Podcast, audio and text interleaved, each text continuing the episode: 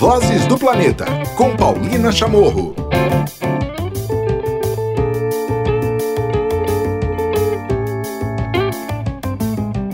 Oi, oi, oi, começando mais um episódio do Vozes do Planeta. Tô falando com vocês, gravando, né? Isso no dia 5 de novembro de 2021. Hoje se completam dois anos que eu me tornei uma cidadã paulistana. Muito bom. É, recebi esse título é, em 2019 com muita, com muita honra. E hoje a gente vai ter um episódio, esse episódio 194, estamos quase na reta final do ano, chegando no número 200, mas a gente traz um balanço da primeira semana da reunião do clima, um balanço da COP26.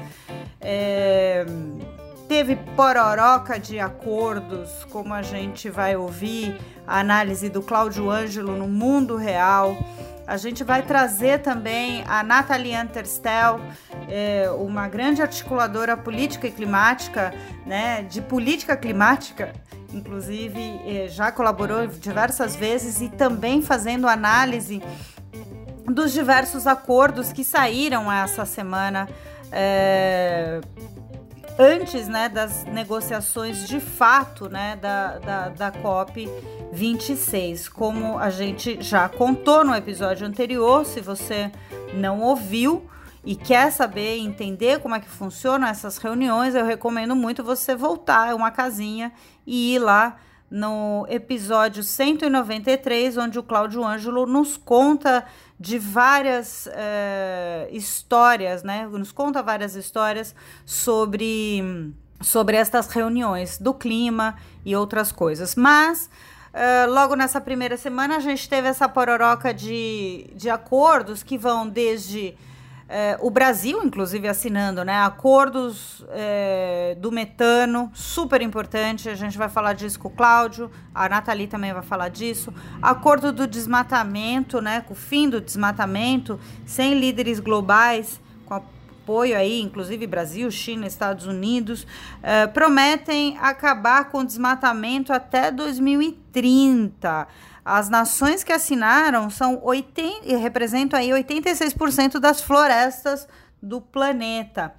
Teve também acordo, não foi assinado pelo Brasil, do fim do financiamento externo a combustíveis fósseis e também o abandono ao carvão mineral até 2040. Muitos babados rolando logo nessa primeira semana. Mas, de fato, isso nos leva a algum lugar? Ou são acordos apenas políticos e ainda precisam ser definidos em como realmente vão os países se comprometer com tudo isso? Pois é. A gente vai ouvir sobre isso neste episódio do Vozes do Planeta, mas eu imagino que vocês já tenham uma resposta, porque estamos todos, junto com a juventude global, cansados de blá, blá, blá, como disse a Greta, como disse o Marcelo Rocha, um outro jovem ativista, como a Amanda Costa. É, também do, do Perifa Sustentável, junto com um, outras quatro mulheres, estão acompanhando é, nos corredores, cobrando, participando, se articulando e participando de muitas reuniões para que todas as vozes sejam ouvidas e que uma mudança seja para agora. E nesse contexto de juventude, vamos então para a nossa primeira colaboração deste balanço da primeira semana da COP26. A gente vai direto para Glasgow onde eu vou conversar, onde Nayara Almeida, do Engajamundo, está participando e participou da greve pelo clima neste dia 5 de novembro. Muita gente nas ruas, muitos jovens protestando, e a gente vai ouvir então esse sonzinho de fundo de manifestação que nos encha de, de força. Então, bora! Primeira colaboração, a gente vai com a Nayara. E agora aqui no Vozes do Planeta, a gente vai direto para Glasgow, para as ruas de Glasgow. A gente vai ter agora o depoimento da Yanayara Almeida. Ela é do Engaja Mundo e ela está acompanhando um ato neste momento. Ela vai contar tudo para gente, como é que está a participação da juventude, o protagonismo jovem. Olha, eu acho que um pouquinho do fundo aqui de onde eu tô diz um pouco, né? Eu tô no meio da marcha mesmo, literalmente. Começou mais ou menos uma hora e meia. E eu acho que o tamanho dessa manifestação que eu tô vendo agora, eu olho, eu só vejo um mar de gente, sobretudo jovens. Eu acho que diz muito o tom da juventude aqui, sabe? A gente veio presente em peso, principalmente pensando em América Latina, pensando em Brasil, sobretudo, né? É... E a gente veio para marcar presença de fato, né? E principalmente para pressionar que os líderes, né, eles tomem decisões para ontem, não para 2050, que assinem de fato e assinem e, e, e, se comprometam, né, com compromissos que de fato coloquem as pessoas no centro das decisões climáticas. Estou aqui na marcha onde está todo mundo gritando e pedindo justiça climática, né? Justamente para que as pessoas sejam levadas em consideração nas decisões. E enquanto a gente está aqui na marcha, uma parte da juventude, dentro do espaço da conferência fechado, né? Que só acessa quem tem credencial, tem uma parte da juventude pedindo também justiça climática, agindo, pedindo para que, enfim, né, a gente possa viver sem se preocupar com crise climática todo dia que a gente acorda ou quando a gente vai dormir. Estamos sim ocupando os espaços, não só no Dia da Juventude, dentro da conferência, mas em todos os outros. Outra coisa muito curiosa que a gente tem aqui na marcha, né, é a presença de crianças. Assim, do meu lado tem várias crianças e conforme você vai vendo, tem muitas outras, né? Então, assim, não importa a idade, já está todo mundo muito preocupado, né, com a crise climática que já está acontecendo. Acompanhe aí toda a cobertura do Engajamundo, da Nayara, das outras lideranças jovens que estão acompanhando e cobrando diretamente. Falei também da Paloma Costa, estou falando da Amanda Costa. E agora a gente vai então para essa análise, né? Tirei a Natalia Anterstel como eu falei, uma grande articuladora política é, de política climática que está em Glasgow, participando de várias reuniões. Tirei a Nath, pedi por favor para ela poder fazer essa análise então dessa primeira semana e a gente vai ouvir agora então. Nath, obrigado. Você saindo aí de reuniões, né, é, para poder atender a gente aqui no Vozes do Planeta. Eu queria primeiro te ouvir sobre essa primeira semana é, sobre as expectativas, né? E, e, na verdade o que de fato aconteceu. Eu tenho aqui pelo menos uns quatro acordos assinados super importantes e eu queria que você destacasse eles, principalmente na parte de energia. É, dá para ter algum tipo de esperança para esta edição de COP? Olá, Paulina. Olá a todos os ouvintes do Vozes. É um prazer estar com vocês, direto aqui de Glasgow.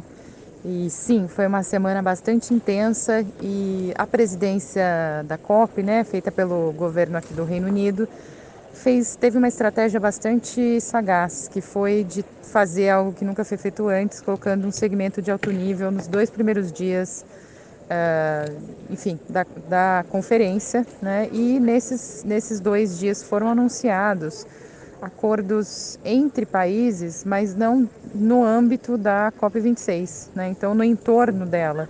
E foram quatro grandes, pelo menos quatro grandes acordos em que governos se engajaram. Teve também outros aí que tivemos no setor privado, mas desses quatro, um em relação ao metano, né, a controlar, enfim, reduzir pelo menos 30% dessas emissões, que são muito, muito, muito, muito é, poluidoras. É, o, o, metano ele tem um poder de aquecimento 80 vezes maior que o CO2, então assim, é, e está muito concentrado em agricultura, emissões fugitivas ainda da indústria do petróleo, também resíduos. Então foi um acordo surpreendente, tá? Inclusive o Brasil assinou e, enfim, nós temos aí um peso na questão agrícola dessa dessa matéria e foi muito importante. Acho que foi um, realmente um breakthrough, né, como a gente fala em inglês, aí uma quebra do, do paradigma que estava posto, que a gente não mede muito bem e aí, portanto, acaba não controlando essas emissões, enfim. Então, bastante importante, bastante especial. E aí tivemos dois acordos relevantes ainda para o segmento de energia. Um deles é, que teve 46 países envolvidos uh, com uma agenda, né, com um prazo aí de vida para o carvão. Então, países em desenvolvimento é, com até 2040, né, com essa, essa vida útil programada até 2040, e países ricos até 2030 para fazer essa transição. O Brasil não assinou uh, e faltaram grandes consumidores, a Índia, China e, os pró e o próprio Estados Unidos é, nesse acordo. Mas é relevante que isso já tenha sido colocado, assim como o outro acordo de acabar com o financiamento é, para combustíveis fósseis, né? E aí foram somente 26 países que 20 países, desculpa, que, que aderiram. Mas o grande sinal que, que vem desse tipo de coisa é que está se tirando a licença social dos combustíveis fósseis, ou seja, eles estão perdendo essa normalidade, né? Está deixando de ser normal que eles sejam os investimentos aí feitos, tanto públicos quanto privados. Então, bastante importante ainda que não tenhamos os grandes né, e, e, financiadores por trás, mas já é um começo. Poder falar que isso vai acabar é muito importante. Esse é um outro que o Brasil não assinou. Mas o último o Brasil assinou foi o um acordo para acabar com o desmatamento no mundo inteiro até o final dessa década. É, teve uma expressiva participação, mais de 100 países assinaram, o Brasil inclusive. Mas esse, infelizmente, depois da assinatura, a gente começou a ver uh, um pouco fazendo água. Então, a Indonésia, enfim, e o Brasil, que são os maiores aí desmatadores de floresta tropical, é, deram alguns passos para trás. A Indonésia disse que não concordou com essa história de acabar com o desmatamento, que na verdade ela concorda em manter a cobertura florestal né, dela é, no patamar atual, o que significa que pode ter desmatamento e que eles podem compensar. Mas não é isso que está escrito na declaração. E o Brasil teria dito depois que não é, não estava falando de desmatamento total, só de desmatamento legal.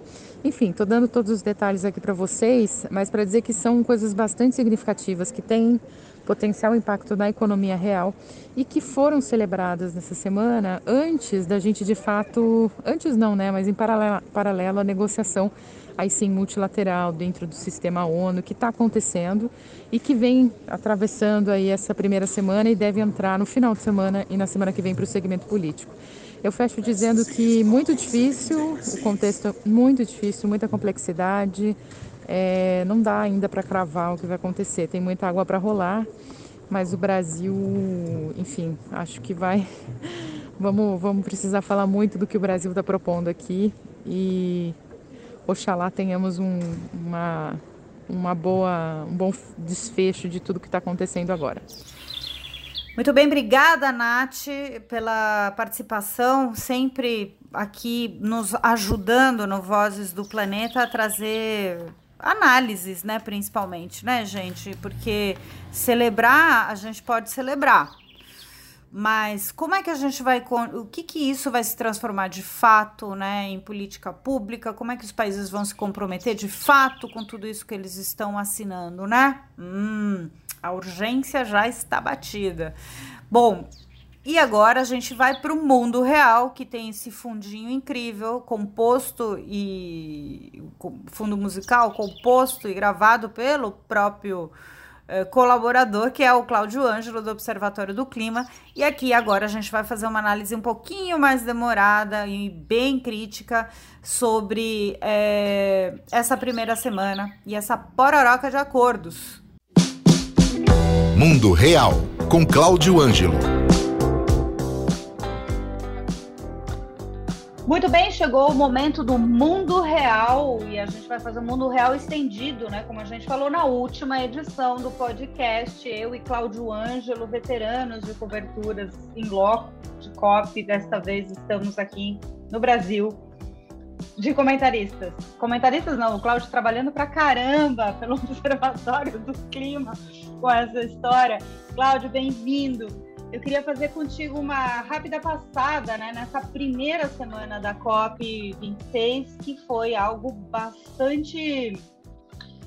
Cara, é todo dia uma emoção, né? Para começar, a gente teve logo na, na abertura, na segunda-feira, Chai Suruí, e a gente teve o ministro do Meio Ambiente apresentando aí a meta brasileira, né? Queria só começar já só com a segundinha que você trouxesse aí os seus destaques também.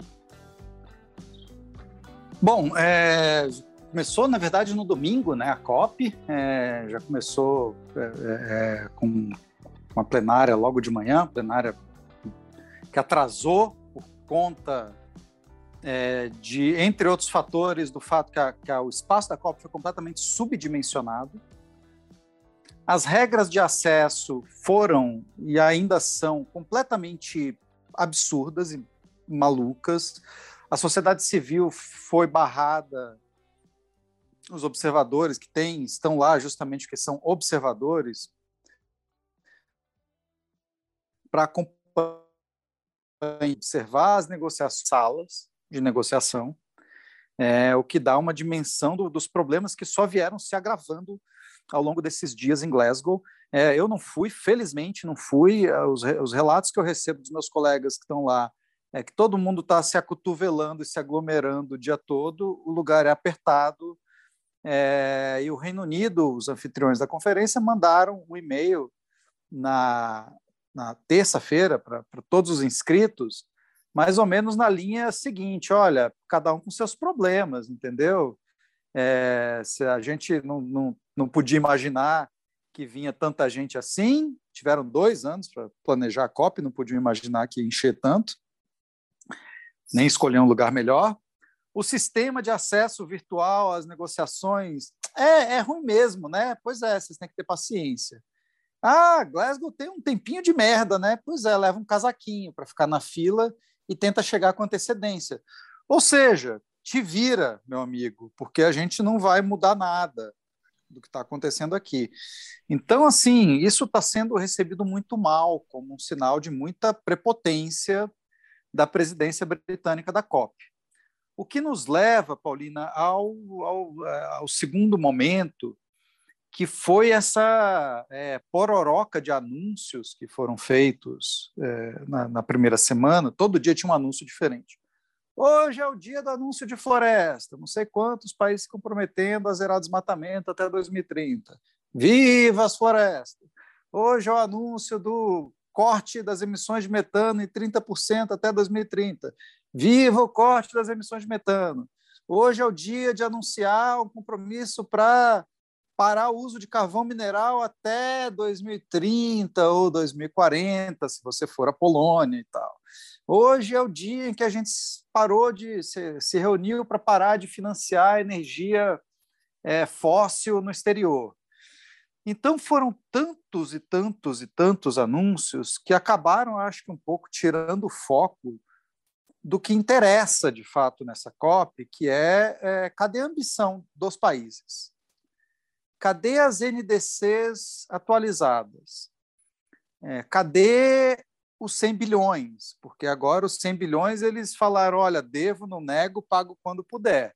Os países ricos estão falando não mais em dar 100 bilhões por ano, mas em dar 500 bilhões até 2025, ou seja, vão pagar do jeito que eles acharem melhor, Se no prazo que eles acharem melhor, se tiver planeta até lá, e, e na soma, você dividir né, 500 bilhões de dólares por cinco anos, vai dar mais ou menos 100 bilhões por ano. Mas o fato é que eles não vão botar esse dinheiro na mesa agora.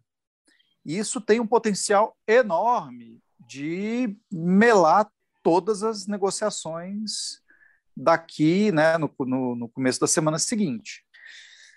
Além disso, é, a gente precisa considerar o fato de que os dois maiores emissores do mundo, a China e os Estados Unidos, teve uma matéria ótima da Daniela Chiaretti no Globo e no Valor na sexta-feira sobre isso. China e Estados Unidos estão com problemas internos muito grandes para dar conta de aumento de ambição. A China está com uma crise energética que demanda o que eles conseguem né, ordenhar mais fácil de energia, e por enquanto isso é carvão.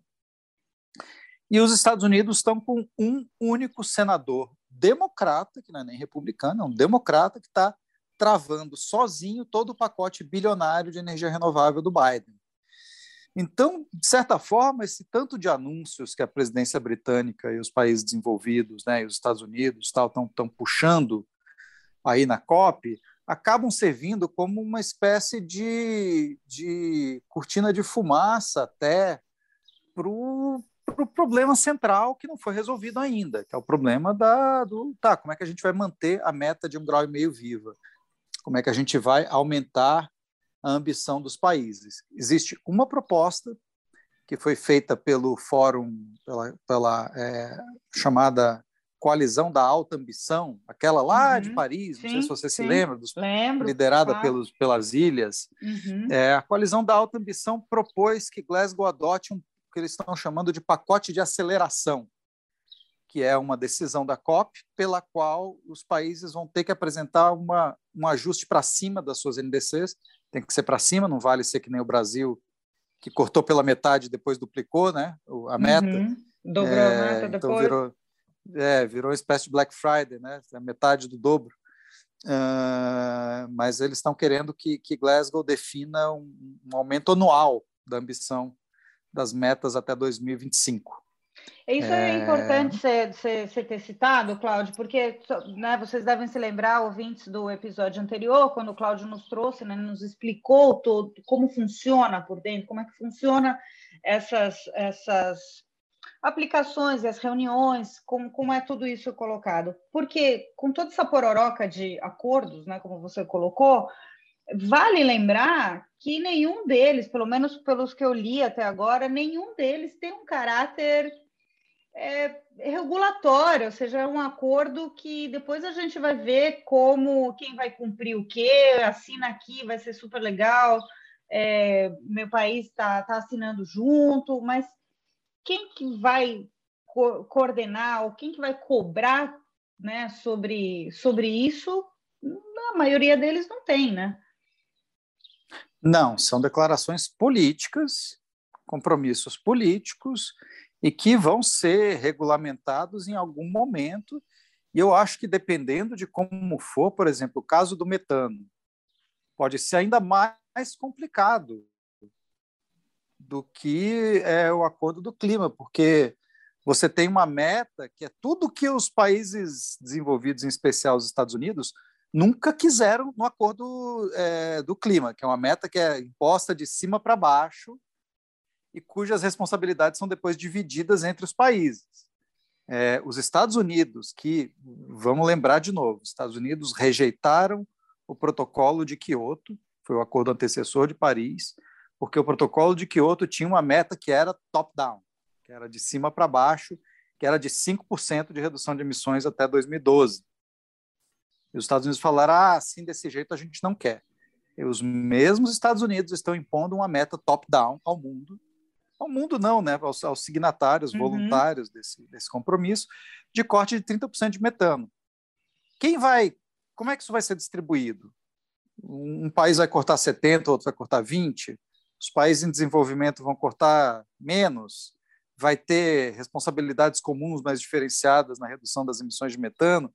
Quer dizer, isso aí é, arrisca gerar um processo de debate internacional quase tão complexo quanto o processo de negociação de clima que deu origem ao Acordo de Paris. Uhum. Então, de fato, a gente deve, evidentemente, comemorar essas declarações, esses acordos, essas coisas todas voluntárias, está todo mundo se abraçando e tomando uísque em Glasgow e assinando todo mundo juntinho, mas é, é depois da, é no dia seguinte a assinatura que o trabalho de verdade começa.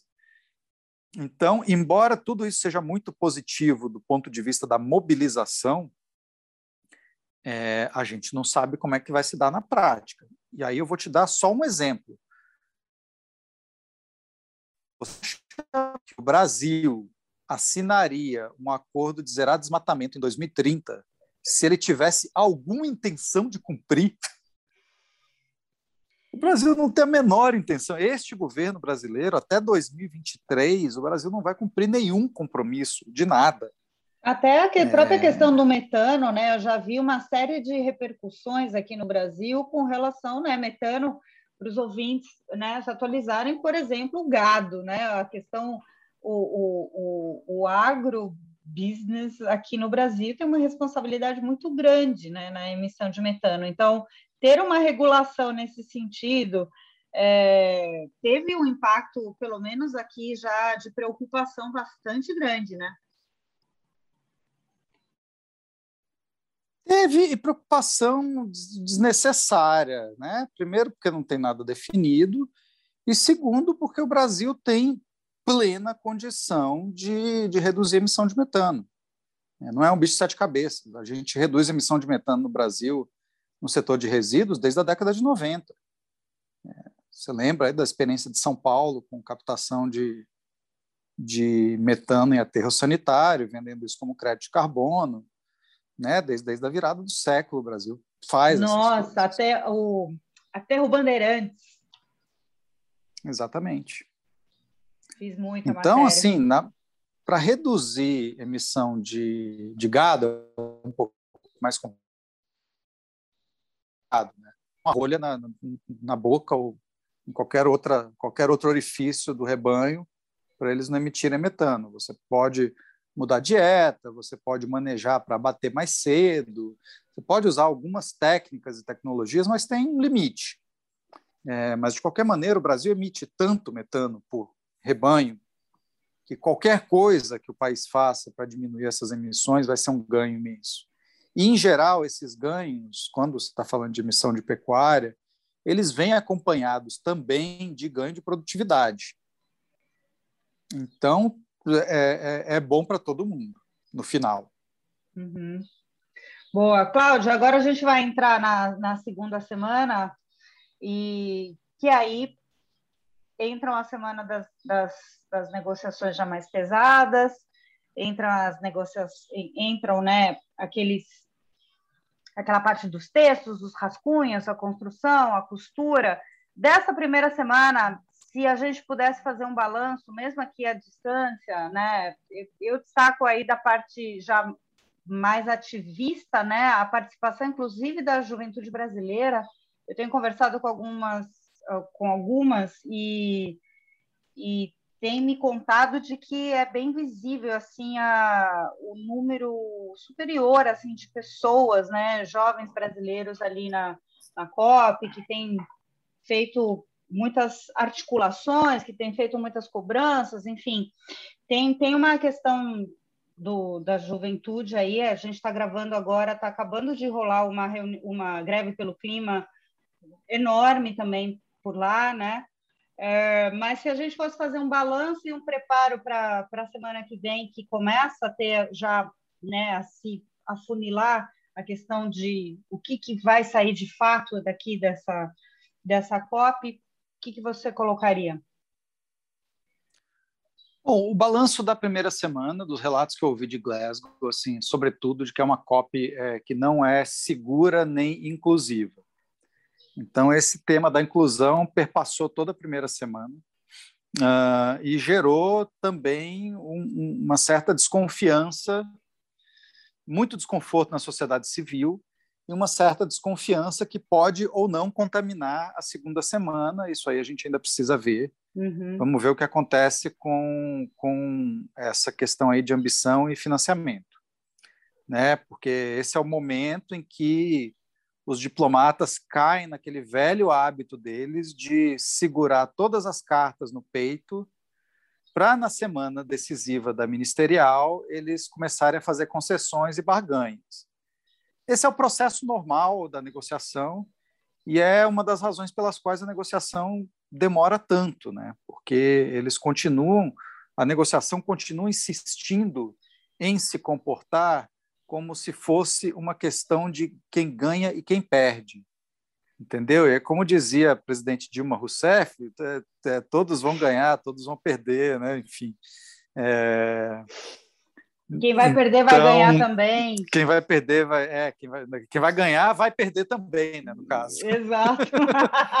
é, mas, então, acho que, que a, primeira semana ela termina com, com essa coisa de muito anúncio e alguns textos já encaminhados para decisão para a semana que vem.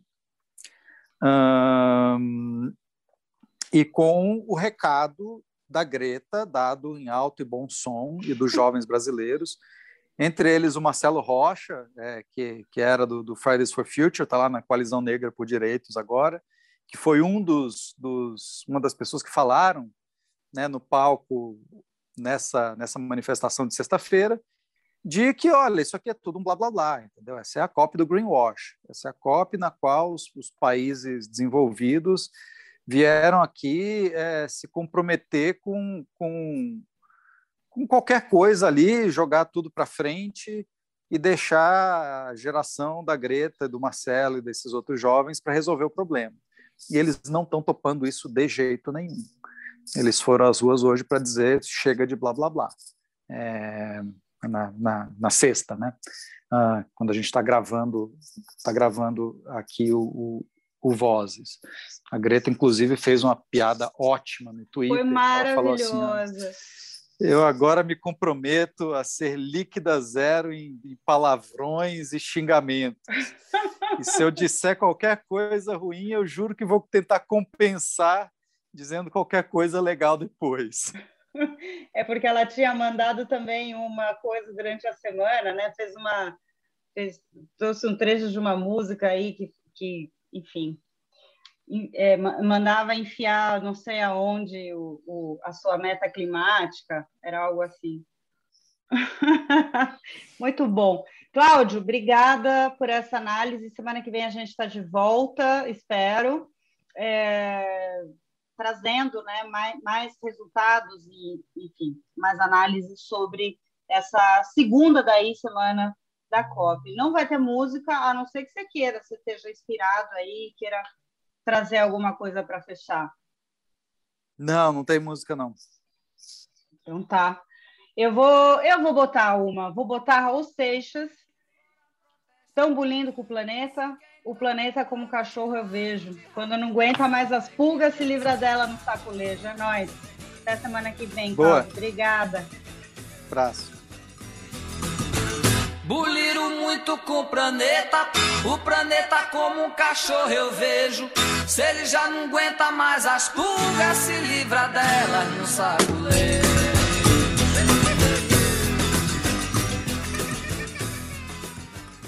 Muito bem, com esse trechinho de Raul Seixas, a gente encerra esta edição de Balanço da primeira semana da COP26. No próximo episódio, a gente tem mais notícias sobre a reunião do clima com mais colaboradores e colaboradoras. Se você quiser saber mais, aproveite, mande aqui pelas redes sociais do Vozes do Planeta quais são suas dúvidas com relação à reunião do clima e quem você quer ouvir, claro, sempre. Até a próxima. Tchau. Vozes do Planeta com Paulina Chamorro.